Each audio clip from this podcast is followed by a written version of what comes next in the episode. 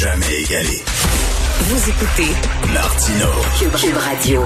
La transmission du virus par voie aérienne, j'y reviens souvent parce que qu'est-ce que vous voulez, les, les bras m'en tombent. En, en juillet euh, dernier, 239 experts, dont le docteur Fauci, qui est quand même pas le, euh, le dernier des deux de pique, là, qui disait, écoutez, là, euh, on croit que le virus se transmet par voie aérienne. Et là, euh, à, la, à, la, commission parlementaire, la semaine dernière, Gabriel Nadeau-Dubois a posé la question à, à M. Arruda. Qu'est-ce que vous faites là-dessus? Là? On a besoin de ventilation et tout ça. Qu'est-ce que vous faites sur la transmission par voie aérienne? Et M. Arruda, tout ce qu'il a dit, c'est on, on fait des études On est en train d'effectuer des études pour voir si effectivement il y a transmission par voie aérienne. Le rapport s'en vient dans quelques jours.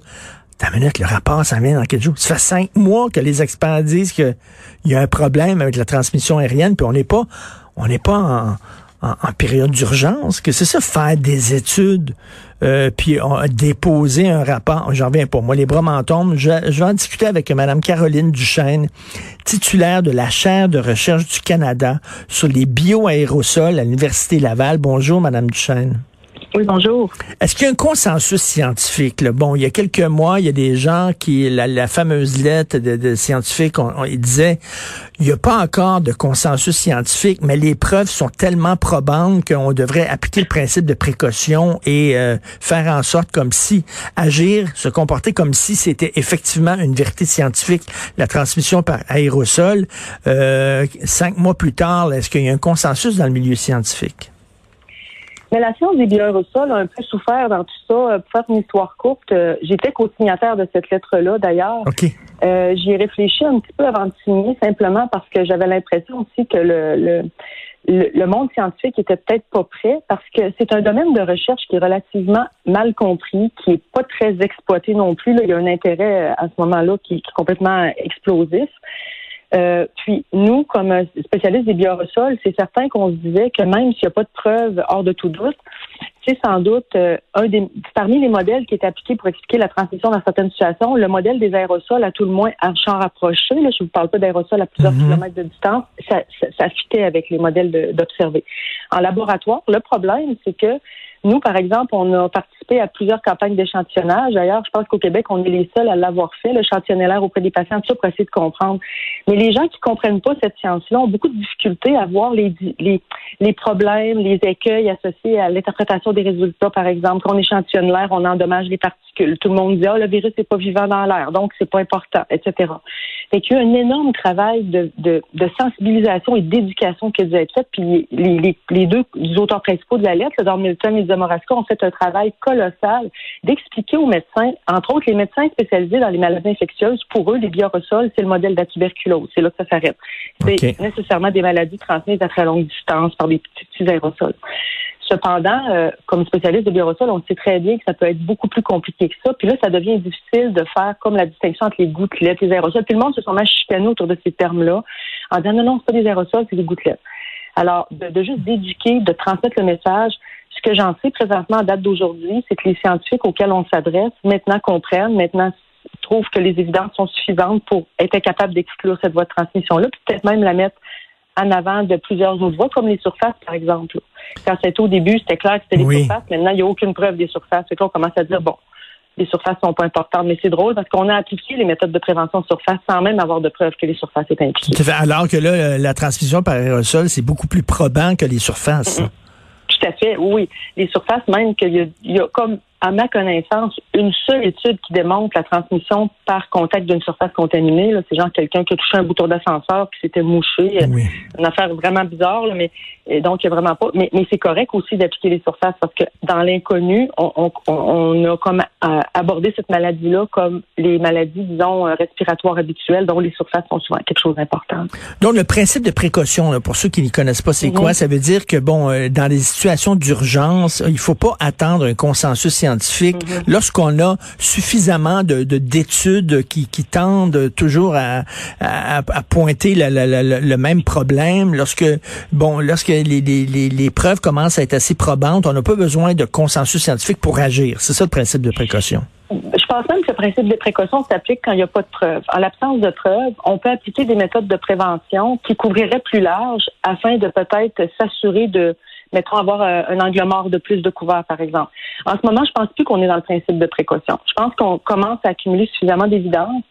Euh, C'est-à-dire, euh, maintenant, il y a des laboratoires qui... euh, La méthode de culture du virus, là, je pourrais vous en parler pendant une semaine, si vous êtes patient, là, mais la méthode de culture du virus, là, c'est une méthode qui est très peu sensible. Ce virus-là, par exemple, les échantillons humains qui sont cultivables doivent être extrêmement concentrés. C'est clair qu'autour d'un patient, quand on échantillonne euh, des centaines de virus, on a de la difficulté à le faire pousser. Il y a des équipes qui commencent à développer des méthodes alternatives à la culture pour montrer que le virus survit à ce passage-là dans l'air. Mais en même temps, cette littérature-là, malheureusement, il faut être quand même, euh, je vous dirais, éduqué pour comprendre. Je ne vous parle pas d'éducation générale, mais éduqué dans ce domaine-là pour comprendre les, les, les, les, fins détails des, des, des méthodes d'analyse de l'air. Donc, puisque c'est quelque chose qui était très peu exploité, comme au Canada, on est un des seuls laboratoires qui se spécialise uniquement là-dedans. Ben, c'est certain que quelqu'un de, de dans une autre science lit un article comme celui-là, va peut-être dire ben non, c'est pas ça, ou le virus n'est pas vivant, donc c'est pas concluant. Fait que ça, ça- il y a eu beaucoup de travail d'éducation, à mon avis, à faire dans ce domaine d'expertise-là pour que les gens finissent par se dire, OK, ben là, peut-être qu'il y a quelque chose qui se passe. Et je pense que le message commence à passer maintenant. Mais comment vous vous expliquez le, le, le, le retard euh, du, du Québec? On dirait que le, gouvernement et M. Arruda euh, banalisent euh, la transmission par voie aérienne, la difficulté à dire oui, c'est un problème, oui, ça existe. J'ai aucune idée. Je peux pas vous répondre. Je sais pas. Mais non, mais vraiment, c'est, je veux pas personnaliser, là, je veux pas partir un, combat contre Mm. M. Arruda lui-même, mais des fois, je me demande, est-ce qu'il est-ce qu'il est-ce qu'il lit ce que les experts publient? Est-ce qu'il lit ce qui se fait ailleurs? Parce que là, on dit, on est en train de faire des études pour voir si ça se transmet effectivement par l'air. Est-ce que est-ce que l'air du Québec est différent que l'air à travers non. le monde? C'est ça. Je crois que l'aspect étude dont il parle, c'est plutôt un rapport qui va relever la littérature actuelle. C'est pas une étude, c'est pas des projets de recherche. Ils vont faire, ils sont en train de faire présentement euh, le relevé des articles scientifiques qui touchent au sujet. Ben oui, mais là, on n'est pas là, là. La situation est beaucoup Ouais. plus urgente, là, me semble. Ouais. Ça, je peux pas vous répondre. Écoutez, moi, je suis chercheur, là. Je suis pas, au- je suis pas au gouvernement. Fait que moi, je fais mes affaires. On, on publie, les scientifiques, on essaie de comprendre qu'est-ce qui se passe. On a publié récemment un article de revue euh, qui a été publié il y a à peu près un mois et demi avec une médecin de Montréal, la Dr Sophie où on relève justement les évidences de transmission aérosol. Comment ces articles-là cheminent au niveau de, de- de- des- des décideurs, des scientifiques. J'imagine que ça dépend de plein de choses. Ils ont plein d'autres choses aussi à mettre dans leur balance. Je peux pas juger de, de Hmm. comment ce sujet-là a été euh, abordé par rapport aux autres Non, mais, problématiques. en tout cas, pour moi, ça me paraît l'angle mort là, du, du gouvernement et de la, la- la santé publique, la, la- la- la ventilation. Bon, là, il y a des gens, euh, entre autres, euh, Jean-Philippe Morin, qui est un ingénieur mécanique chargé de cours à Polytechnique, qui dit euh, les experts recommandent l'ajout de purificateurs d'air portatifs à filtre HEPA dans les salles de classe. Donc, Mhm. euh, ici, on dirait au Québec, tout ce qu'on dit, c'est non, non, ouvrez les fenêtres, ça va régler le problème. Est-ce que vous trouvez qu'on devrait ajouter aussi justement des purificateurs d'air dans les classes? Mm. Je- les purificateurs d'air, entre autres, moi je suis un comité au ministère de la Santé avec les dentistes, entre autres, c'est quelque chose qu'on a proposé aux dentistes au début, début de la pandémie. Il faut se dire que dans des classes, là, c'est pas des choses faciles à appliquer. Puis je pense que c'est peut-être pour ça que c'est pas comme encouragé à, la- à, à large échelle. C'est-à-dire, imaginez-vous, vous avez un purificateur d'air dans une petite pièce avec un patient, mettons, vous êtes un dentiste, il y a une seule personne sur une chaise, euh, votre ventilation, par exemple, n'est pas suffisante, donc vous, vous, achetez un appareil comme celui-là. Vous connaissez votre source, c'est la, source potentielle, pardon, c'est peut-être le patient, peut-être certaines interventions. C'est relativement facile à déployer. On le met à côté de la personne, on, on- la pièce est petite, on est capable de, de savoir le nombre. Imaginez une classe, là, bon, c'est grand, il y a, je sais pas, 25 personnes. on sait- imagine, moi, à mon avis, puis je suis pas du tout spécialiste, je suis pas Mm. ingénieur, mais moi, je pense qu'il faudrait modéliser à quelque part chaque situation, puis ça devient complexe. C'est pour ça que je pense que ce qui est mis de l'avant, c'est beaucoup de ventiler avec un apport d'air extérieur pour diluer des contaminants.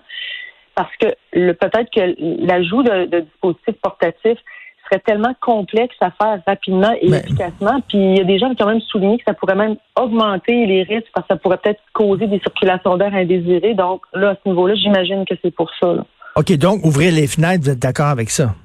Ben, ouvrir les fenêtres, c'est pas obligé d'être en arrière des élèves. Là. En fait, quand on ouvre les fenêtres dans un bâtiment, comment moi je l'ai compris quand je lis par exemple les documents achevés ou les autres documents qui parlent de ventilation, c'est vraiment de, favoriser à quelque part l'apport d'air neuf. En ouvrant des fenêtres, ben, ça va faire une entrée d'air neuf, une dilution, ça va permettre au bâtiment de mieux respirer, mais j'imagine que ça peut se faire dans des locaux adjacents ou qui sont peut-être inoccupés ou des choses comme ça.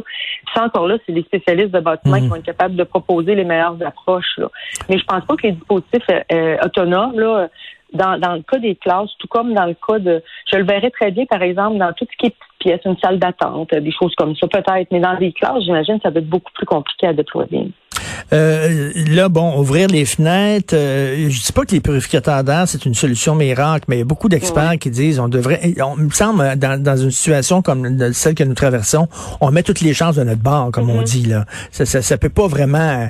Et là, je vois, euh, bon, la fondation euh, Jasmer Roy qui ramasse de l'argent, puis pour euh, payer justement des purificateurs d'air, puis on lui, on, leur, on lui dit non, non, merci, on n'en a pas besoin. On, on jette nos choux gras, là. Ouais, ça, la meilleure approche, moi, je pense, c'est celle qu'on a utilisée dans les hôpitaux. Moi, je suis à l'UCPQ. Puis, quand les, la COVID est arrivée, les, euh, les gestionnaires ont transformé des, des chambres d'hôpital qui étaient habituellement aucunement ventilées mécaniquement. C'est toute la ventilation naturelle, donc très peu de changement d'air. Ils ont installé des dispositifs qui tirent l'air de la pièce et qui jettent l'air dehors à quelque part c'est pas ben, ben plus coûteux qu'un dispositif autonome de filtration, mais ça a en plus comme avantage d'assurer que la pièce devient comme en pression négative. Donc, non seulement on jette les contaminants dehors, mais en plus, on, évite que ces contaminants-là, quand on ouvre la porte, sortent par la porte puis s'en aillent, par exemple. Euh, moi, je vois très bien l'application de dispositifs comme ça, dans, par exemple, dans des chambres de patients, dans des CHSLD, dans des, peut-être même dans les salles de classe, parce que là, on n'a plus de problème de recirculation de l'air à l'intérieur. On jette mmh. l'air dehors. Là, le, à mon avis, le, le nœud du problème là, c'est le côté du chauffage puis de l'économie d'énergie qui est plus là pantoute. Mais là, je pense que vraiment, c'est quelque chose que si c'est appliqué, ben, il va falloir plus chauffer, entre autres. Et ça serait sans doute moins drastique que d'ouvrir des fenêtres proches du monde ou de, de gérer des, des, unités de filtration portatives. Je pense que ça serait peut-être, d'après ce que je lis, là, en toute humilité, ça serait peut-être une solution intéressante. Vous parliez de transmission par, par les surfaces. Je me souviens au début de la pandémie, j'étais allé dans une mm. librairie, puis dès que je prenais un livre, il y a quelqu'un qui arrivait puis qui, qui frottait le mm. livre avec une lingette et tout ça. On en rit mm. aujourd'hui, mais bon, à l'époque, on savait pas. Là, on pensait que ça, ça, ça, se transmettait par le par les surfaces. Puis c'est bien. Regardez, on n'a pas pris de chance. C'est ça que moi je dis. Là, avec la ventilation de la transmission aérienne, faut pas prendre de chance. Et je ne je ne m'explique pas le retard du Québec là-dessus. Ils sont on dirait qu'ils minimisent ça. Ben, c'est certain, comme je vous disais, c'est quelque chose qui est très mal compris en général. Fait que il y a eu comme deux mondes qui se sont confrontés. Puis je donnais des conférences cet automne sur la, vraiment la confrontation de mondes. Les, les, des gens qui disaient non, non, les aérosols, c'est la tuberculose, point final, ben, il y a la, varicelle puis il y a la rougeole aussi, mais c'est les trois seules maladies officiellement reconnues aérosols au monde entier, dans, toutes les maladies qu'on connaît. Là, on arrive avec une transmission possible aérosol. C'est sûr que ça ne fait pas dans le même modèle, ça ne s'applique pas. Mais il a fallu que les gens apprennent c'est quoi? Oui, un aérosol qui se dépose uniquement dans notre nez peut nous donner la COVID parce que le nez est un site de prédilection pour le virus. Donc, c'est pas nécessaire d'être une très, très petite particule. Ça peut se faire proche d'une personne à l'autre. On parle pas nécessairement de longue distance. Je pense qu'il y a aussi cette boîte-là de transmission longue distance qui était très terrifiante à ouvrir. Les gens, peut-être, qui ont hésité avant de dire, avant de dire ben non, mais c'est par l'air. Je me souviens au début, il y a des gens qui m'écrivaient parce qu'ils avaient peur d'attraper la COVID par le système de, de changement d'air de leurs voisins qui leur pousserait de l'air vers leur maison. C'est ce genre, ou les joggeurs, vous en souvenez sûrement, les joggeurs, les cyclistes, si je marche en arrière de quelqu'un, ils peuvent le transmettre. Là, tout à coup, là, les gens disent non, non, si ça se transmet par l'air, c'est toujours air intérieur, contact prolongé. Euh, proximité entre des personnes. C'est vraiment un autre modèle complètement différent. Donc, ça a été de s'approprier ça aussi, que les gens le comprennent. Puis pourquoi ici, je ne suis pas dans les autres pays du monde, je ne sais pas comment ça se passe. Mais je sais qu'il y a beaucoup de travail parce que mes collègues américains, mes collègues européens font aussi beaucoup, beaucoup d'éducation à ce niveau-là pour que les gens le ben comprennent. Oui, puis je rappelle, en juillet dernier, là, ça fait cinq mois, vous avez co-signé mhm. cette lettre-là, une, lettre qui avait fait un gros boom euh, ah. dans le milieu.